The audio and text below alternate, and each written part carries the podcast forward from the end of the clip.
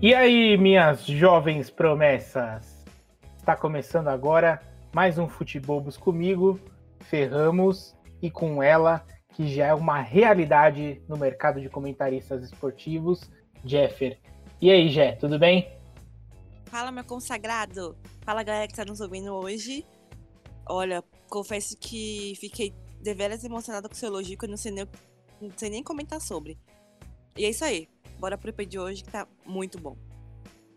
É, hoje é dia 1 de abril, também conhecido como o Dia da Mentira. Por isso, temos aqui o primeiro futebobos temático da história.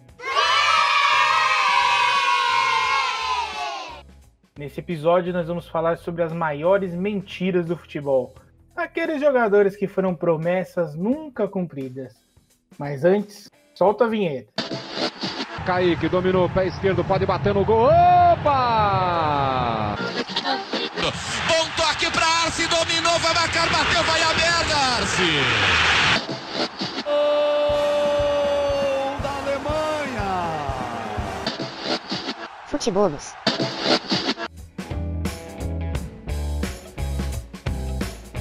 Bom, Gê, antes de mais nada, vamos começar aqui pelas regras da nossa brincadeira. Primeiro são os jogadores que passaram pelo futebol brasileiro, certo? Certo.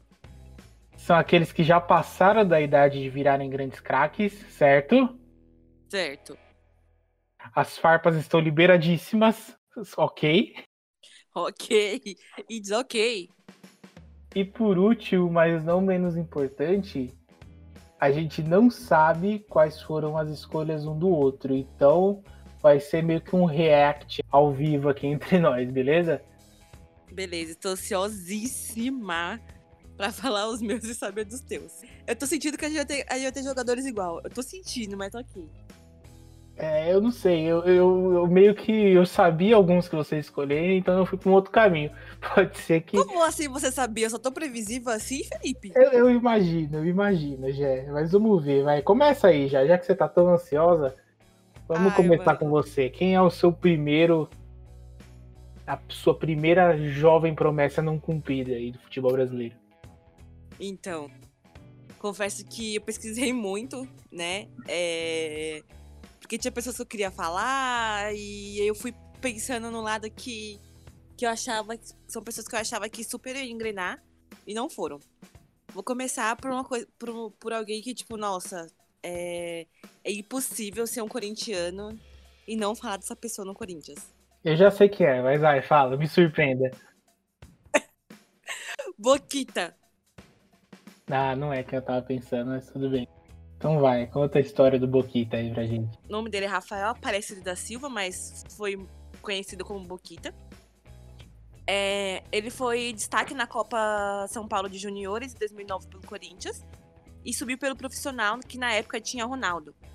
É, e aí ele conquistou o título pela base corintiana, depois fazendo parte do elenco campeão profissional e com passagens até mesmo pela seleção sub-20.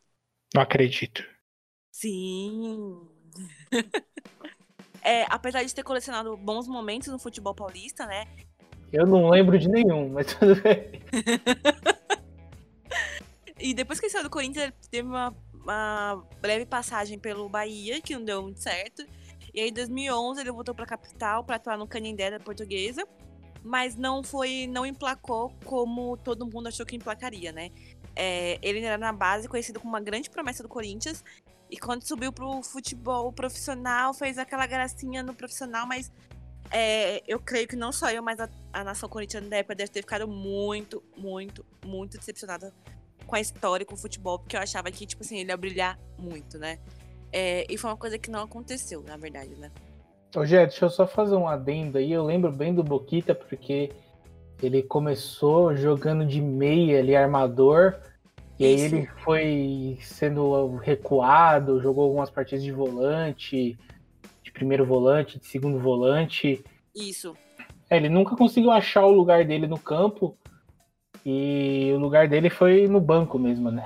É, então, eu acho que na verdade ele não achou o lugar, é, o lugar dele em nenhum outro time, porque é, não teve um bom Desempenho?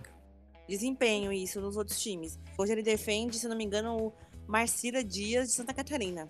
Ele ficou como meu nos meus tops de as piores mentiras do futebol, porque fez a gente realmente acreditar que Boquita seria um cara incrível pro futebol brasileiro e não foi. É, eu era pequena na época que ele jogava, na verdade, mas eu lembro que era assim uma promessa do Corinthians, como a maioria da base, da galera da base que sai, sai muito bem valorizado, os caras é, jogam muito bem a galera da base, mas não foi esse com o Boquita. Te surpreendi, meu parceiro? Te surpreendi. Grande Boquita. Eu confesso que eu fui surpreendido, eu tava esperando outro nome aí do Corinthians. Mas quem sabe, né? Tem mais duas escolhas aí, pode ser que ele apareça. Vamos ver aí. Mas começamos bem, hein? Boquita é. É Meu Deus do céu. Impressionante. Vai, agora eu quero saber do seu primeiro.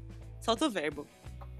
Ah, cara, a minha primeira escolha eu vou no básico, eu vou no óbvio. Eu quero começar por ele, o novo Neymar, Neilton. Putz, você acredita que eu pensei em colocar o Neilton também?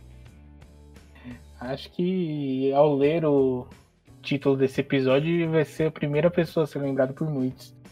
O Neilton ele foi revelado pelo Santos e depois de se destacar muito na base e ser campeão da Copa de São Paulo de 2013, ele chegou ao time profissional no mesmo ano com o status de novo Neymar. E aí eu acho que foi nesse momento que a carreira dele começou a degringolar, né? Eu lembro que ele usava até o mesmo cabelo do Neymar, ele tinha o mesmo estilinho ali do Neymar.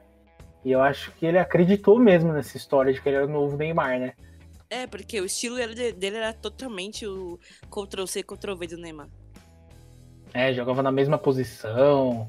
Eles eram realmente bem parecidos, assim, é, no quesito personalidade, né? Mas dentro de campo tinha um abismo ali entre eles. Não à toa, o seu vínculo com o Santos expirou em maio de 2014 e não houve acordo para renovação. Desde então, ele passou por diversos clubes, entre eles o Cruzeiro, Botafogo, São Paulo, Vitória, Internacional, o Rata Clube do Emirados Árabes. E no ano passado ele atuou pelo Curitiba. E atualmente ele tem 27 anos e tem apenas três títulos na carreira, já. Olha só. Campeonato Brasileiro de 2014, Campeonato Brasileiro da Série B de 2015 e, óbvio, a Copa Flórida de 2017, que para mim é o maior feito da carreira de Neilton. Pode crer. Ele agora tá no esporte? Ou no... Eu não lembro onde ele tá agora. Exatamente, ele chegou no esporte esse ano aí. E veio para essa temporada de 2021 como um dos grandes reforços para o time de Pernambuco que fazem esporte. Entender o Neilton como grande reforço. Será que vinga? Não sei, cara. Ele tem 27 anos ainda, como eu falei, então ele não tá ainda numa idade assim de a gente dizer que, ó, oh, nossa, foi um fracasso completo.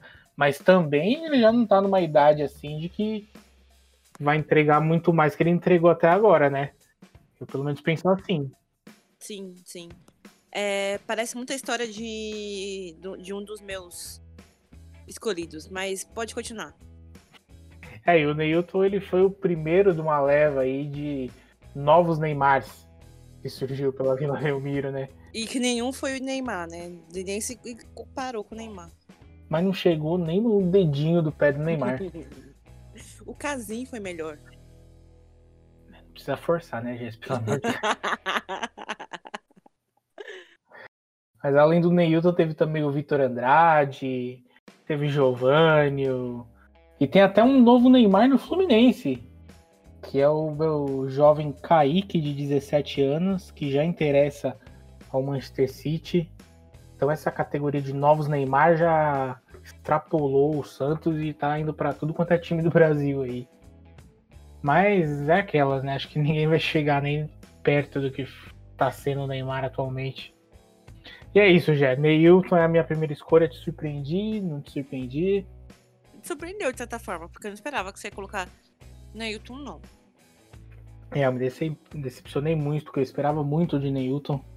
Eu acho que todo mundo, mano. Ele me iludiu algumas vezes no Cartola também, confesso. Pois é. E aí, Jé, sua segunda escolha, quem é? Cara, essa segunda escolha É, eu lembro vagamente dele, depois que das minhas pesquisas que eu recordei melhor. Se você vê se você conhece esse nome. Negueba. Mas é claro que eu conheço o Negueba. Foi boa essa, não foi? Foi excelente. E Negueba era o ponta de muita velocidade que tinha velocidade e habilidade na base do Flamengo. O ex-jogador era uma joia nos juniores. No profissional do Flamengo, era um xodó para todos. Porém, não se firmou no clube e foi emprestado ao São Paulo em 2013. O jogador teve uma lesão séria no joelho, que fez com que sua passagem fosse curta no tricolor. Ele rodou por, ou- rodou por outros times do Brasil, só que nenhum teve o brilho que ele teve na base ou o brilho que imaginavam que ele teria. Hoje em dia, ele acabou de encerrar o contrato por um time da Coreia do Sul. Eu não consegui apurar se ele já tá, tá em outro clube ou se ele não tá sem clube no momento. Então, é outra promessa também que a gente achou que fosse vingar, porém não vingou, foi nada. É, e que foi bem decepcionante, porque eu achei que o moleque ia. Era muito rápido, muito habilidoso, né, Negueba mesmo. Eu lembro vagamente dele, assim. É, então. Ele era tipo, meu, tinha tudo pra dar certo. Eu não sei o que aconteceu com o Negueba, que ele não teve esse. Essa, essa glória toda que acharam que ele teria. Foi uma grande mentira pro futebol brasileiro. Acho que o Flamengo também deve ficar um pouco bolado com isso também. Como alguns outros ali do Flamengo, né? Eu lembro que nessa mesma época do, do Negueba, tinha uns outros nomes ali da base do Flamengo que prometiam muito e nenhum deles vingou. Teve até o filho do Bebeto, Nossa, pode crer. tinha o Gabriel, tinha o Nixon, tinha nome de presidente. Tinha uma galera aí que, que é dessa Que mesma não deu leva. É, todo mundo dessa mesma leva do Negueba aí que nenhum deles vingou. Acho que o problema foi na, foi na, na leva mesmo, hein? Acontece, acontece. Agora eu quero saber o seu próximo. Me surpreenda. Então vamos para minha próxima escolha aqui, que é essa aqui. Vai que eu tô ansiosa pra falar meu último. essa aqui eu vou te surpreender, hein? Keirson, o K9. Putz, eu pensei nele também, você acredita? O Keirson ele foi revelado pelo Sene do Mato Grosso do Sul, mas se transferiu para o Curitiba ainda nas categorias de base, onde jogou a Copa São Paulo de 2006 e foi vice-artilheiro. E ele sempre teve uma fama de goleador, né? Se comprovou nos seus primeiros anos como profissional, que ele foi artilheiro dos estaduais de 2006, 2007 e 2008. E em 2009 ele foi negociado com o Palmeiras, mantendo seu status de artilheiro e marcando logo 16 gols em 14 jogos. Meu Deus do céu, o que aconteceu com você, que é isso? Conta pra gente o que aconteceu com ele. Então, após apenas cinco meses de clube, ele foi negociado com o Barcelona. Sim, o Barcelona. Mentira! Eu não sabia dessa fita do Barcelona, não lembrava. Foi, né? Mas ninguém lembra, porque ele teve uma passagem da leste pelo Barcelona. Ele chegou e já saiu fora. que pesado, mano. Tem até uma foto dele né, no Barcelona na internet. Você nunca viu essa foto? Luca, mano, eu vou pesquisar depois. Tem uma foto dele. Ele chegou no Barcelona lá, pousou na frente do, do logo do time, tirou uma foto e foi embora. Foi essa passagem dele pelo Barcelona. Ele nunca fez uma partida pelo time. Nunca, nunca, nunca, nunca, nunca. Sério? Seríssimo. Não chegou mano. nem a vestir o uniforme. Putz. Que dinheiro mal gasto que o Barcelona teve, hein? Pois é. E aí ele teve algumas passagens por Benfica, Fiorentina, o Santos, onde ele foi campeão da Libertadores de 2011, o Cruzeiro e o Curitiba, todos por empréstimo do Barcelona. Caraca, mano. É, o Barcelona comprou ele e saiu emprestando para todo mundo aí. Eu lembro que na época eu jogava em um time de futebol de salão aqui da, da minha vila, eu tentei ah, o empréstimo do Keirson para atuar pela, no meu time algumas partidas, mas eu não consegui, não. Caraca, que pena. Na verdade, acho que foi melhor assim. Mas enfim. e após ele conseguir a rescisão do contrato na justiça, ele ainda jogou no Londrina, no Arouca, que não é aquele jogador que passou pelo Santos e que também foi uma promessa não cumprida. Bem É um- mal cumprido o Aroca, né? É um outro time aí. E aí ele voltou para mais uma passagem pelo Curitiba, todas elas sem nenhum destaque. Atualmente ele está com 32 anos e encontra-se sem clube. Alô, Corinthians! Esse é o goleador que vocês estão procurando. Vem aqui, só pra viver o negócio. E aí, Jé, o que que você lembra de Keirson Okanov? Cara, eu confesso que eu tô surpresa com essa fita do Barcelona porque eu não lembrava dele. Dele do Barcelona, de verdade. E não lembrava que ele tinha passado por, por tantos clubes assim. É, realmente, ele começou com uma boa. Uma boa fama tal. Só que, mano, eu não sei em que ponto da história que ele decaiu tanto. Eu acho que o negócio de ser vendido muito cedo pro Barcelona, só com cinco meses no Palmeiras, eu acho que foi um fator determinante pra isso. Exatamente. Eu acho que ele meio que deixou a fama subir a cabeça e talvez isso tenha prejudicado o resto da carreira dele. Foi isso. Essa é a minha segunda escolha, Jé. Ai, tá. Agora eu vou falar da melhor escolha que eu fiz. Não sei se eu vou se surpreender, mas, cara, eu acho que essa é uma das mais. É um dos caras. Não é um, não é o maior, mas é um dos caras que, tipo assim. é, não é brasileiro, mas eu fico pensando no lugar de onde ele é. Os caras que devem falar, mano, como é que a gente ah, pensou que um dia ele pudesse ser grande como a gente achou que fosse? Eu já sei quem é, Jé. Então fala. Eu já sei quem é. Você deu um spoiler grande, pra mim né? antes gente começar a gravar. Então eu já imagino quem é. Mas vai, me, me, me conta quem é. Matias de Federico. Sabia. Tinha certeza, cara. O cara que foi falado que seria o novo Messi. Eu não sei que sentido, porque não foi. É, ele era canhoto bom de bola, de Federico foi achado no futebol argentino em 2009. Ano que o Meia foi essencial na campanha e que rendeu o vice-campeonato do Clausura ao Huracan, não é? Huracan, isso mesmo. É, antes de qualquer clube tivesse europeu tivesse apostado nele, o Corinthians, é, que, que havia acabado de, de repatriar né, o Ronaldo, né? Que tinha acabado de contra- de contratar o Ronaldo, antecipou e contratou. E aí ele chegou aqui com o status de craque, que seria o novo Messi, que seria o cara. É, tanto que o Mano Menezes, na época, depositou todas as suas fichas no argentino, colocava ele como titular nos primeiros jogos. Chegou com a camisa 10, não foi? É, então, foi na temporada. Mas não demorou muito pra ele ser apagado e perder as chances e perder o posto. Aí acabou não tendo espaço no Corinthians, né? Como foi eleito uma promessa, tudo e não teve essa promessa. Ele foi tentar a sorte nas outras equipes, mas nunca se firmou.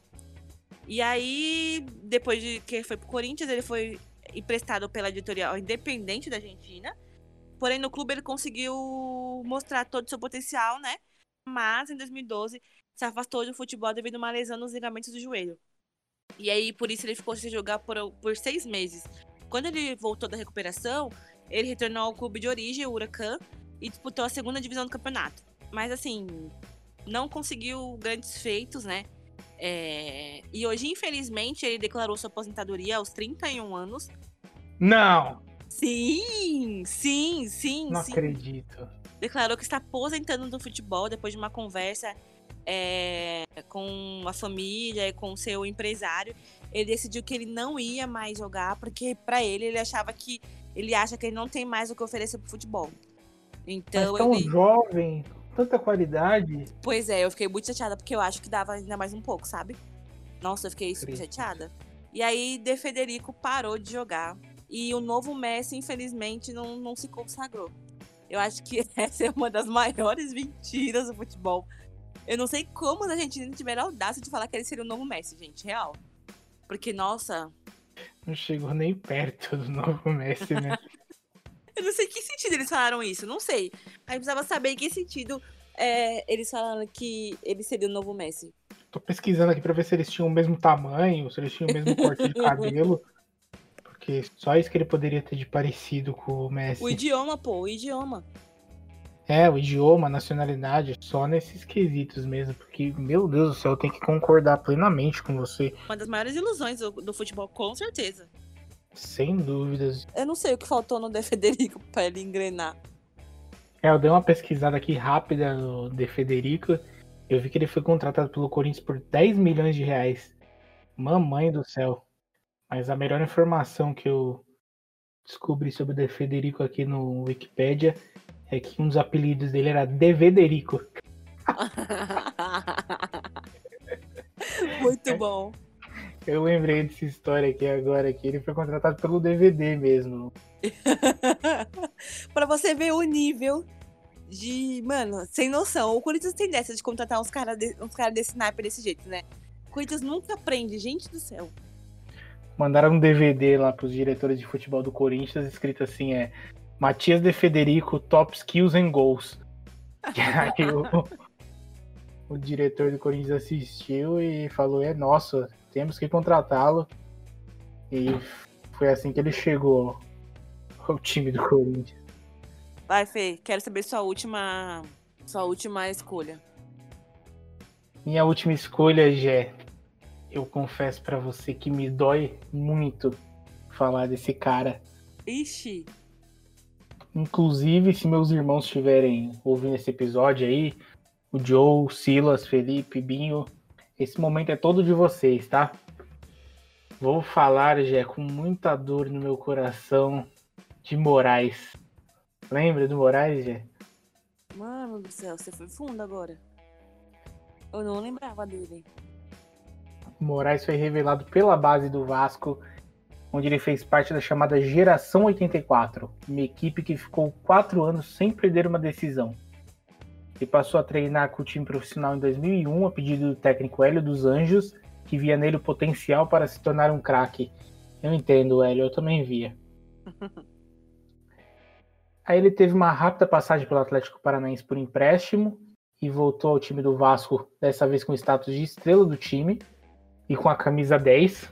Nesse período ele chegou a recusar ofertas do RB Salzburg e do Dinamo de Zagreb, porque segundo ele, não eram grandes centros do futebol. Que escolha, hein, Moraes? Parabéns pela sua escolha. E foi nesse período também que ele aplicou um drible desconcertante em um jogo contra o Bragantino. Foi batizado pelos telespectadores do Globo Esporte como Danos Moraes. O cara tinha um drible com o nome dele e não conseguiu dar certo na carreira de jogador. Impressionante. Cara, triste. Triste mesmo. E aí, após alguns problemas internos com o Vasco, a diretoria negociou o empréstimo dele com o Corinthians. Sim, já, o seu Corinthians. Caramba. E foi lá que ele ajudou o time a voltar à Série A do Brasileirão. Ganhou quatro títulos e jogou com o Ronaldo Fenômeno, que dizia na época que ele era um dos jogadores mais inteligentes com quem ele havia jogado. Nossa, imagine os outros, hein? Caramba! Pois é, o Ronaldo jogou com o Zidane, jogou com o Beckham, jogou com o Roberto Carlos. É, não, mas o mais inteligente era o Moraes. É um dos mais inteligentes. Olha o ponto chegamos. que o Ronaldo chegou. Ai, vergonha alheia, sabe? É, foi nessa parte que eu desenvolvi um carinho muito grande pelo Moraes, cara. Eu não sei porquê, mas por ele estar aqui no futebol de São Paulo, né? A gente acompanhar mais as partidas do Corinthians, né, com ele em campo, eu via que ele tinha muita qualidade, cara. Sério? Onde você via a qualidade nele? eu sempre achei o Moraes um craque de bola. Ele tinha muita facilidade de chutar com a perna esquerda, chutar com a perna direita. É claro que ele chutava mal com as duas. Mas eu nunca consegui, assim, é, te dizer com, se ele era destro ou canhoto. Porque ele tinha muita facilidade com as duas pernas, entendeu? Ele era muito bom jogador, muito bom jogador. Eu lembro que saí pro São Paulo inteira atrás de uma camiseta do Corinthians com a número 11 nas costas e o nome dele. Eu lembro também que eu fui no treino do Corinthians para pegar o autógrafo dele, tirar uma foto. Sério, mano? Seríssimo. Eu tenho uma história assim de fã com o Moraes que é. Que vergonha de você, cara. É, hoje em dia eu olho para trás e eu vejo que eu realmente passei um pouquinho de vergonha aí, né? Nossa, muita vergonha, mano. Se eu fosse você, Eu nem contaria essa história, não, colocaria essa história no ar, mas ok. Não vou criticar, né? Mas continua aí. Não, e essa é a minha história com o Moraes, cara. Eu realmente me dói muito contar ela aqui. Mas ele realmente não vingou. E após uma briga que ele teve com o Marquinhos do Havaí na Série B, ele ficou um tempão parado por suspensão. E quando voltou, não conseguiu mais exibir o mesmo futebol que ele havia exibido na Série B do ano de 2008. Aí ele teve algumas passagens pelo Bahia, Atlético Mineiro, Criciúma, América de Natal, CRB, São Bento e Botafogo de São Paulo. E atualmente está com 36 anos e aposentado. Ai, Moraes, que decepção, cara. Acontece, tem outros caras também que passam pelos nossos clubes, pelas nossas vidas que, meu, eu tava vendo, quando a gente pensou, quando você pensou na pauta desse programa, eu fiquei pensando nisso e eu lembrei de umas pessoas que eu falo que eu fico muito chateada, cara. Muito chateada, mano. Que eu esperei que fosse, sabe? Ah, olha, não sei nem o que dizer. Posso comentar sobre rapidinho? É, vai, já, faz aí as suas menções honrosas aí. Eu preciso falar do Adriano Imperador. Me desculpem, eu sei que ele foi um craque, assim, na sua época de, né, seus anos de ouro, época dourada aí. Mas olha. Eu não vou admitir foi- que você fale mal do Didico nesse episódio, não, hein? Não, eu, é, eu sou super fã do Didigo. Só que eu preciso falar que ele foi a maior mentira do futebol, falando que ele ia da liga no Corinthians. Ah, sim, sim. Desculpa.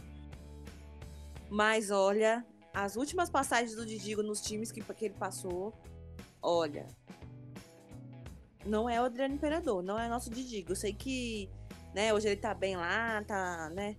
Tá como ele gosta. Tá feliz, é o que importa. Tá feliz, é o que importa, é o que ele gosta lá. Mas eu preciso falar que eu tenho essa mágoa no meu coração até hoje. Porque eu achei que o Imperador fosse ser o cara do Corinthians. É, eu te entendo, Gé. Aproveitando que você fez uma menção honrosa aí, eu quero fazer uma menção honrosa que eu não trouxe aqui na minha lista porque eu achei que você ia trazer, que é Lulinha. Nossa, eu não trouxe porque eu achei que você ia trazer o Lulinha. Lulinha fez mais de 1.500 gols na base do Corinthians. Chega no profissional, faz bosta nenhuma. Olha, A gente não poderia terminar esse episódio sem falar de Lulinha, né? sim, eu acho que das maiores promessas de todos os tempos. Se a gente for jogar na internet, primeiro vai pra ser o Lulinha. Foi uma das maiores mentiras, mano, do futebol. Isso aí, fica essas duas menções honrosas aí. E é isso, Gé. Vamos aos nossos recadinhos finais que nisso não tem mentira, né? Eu espero que não. então vamos lá, gente. É, mais uma vez, lembrando para vocês seguirem a gente nas nossas redes sociais, arroba Futebobos no Instagram e no Twitter também, arroba Futebobos. Segue lá a gente, clica, compartilha nossos posts, dá para todo mundo ouvir. É, se quiser mandar sugestões pra gente, comentários que acharam, nossas pautas, estamos abertos a ouvir os nossos ouvintes. E se quem quiser seguir essa belíssima dama do futebol, é só me seguir no Instagram, arroba o jeco2e.h.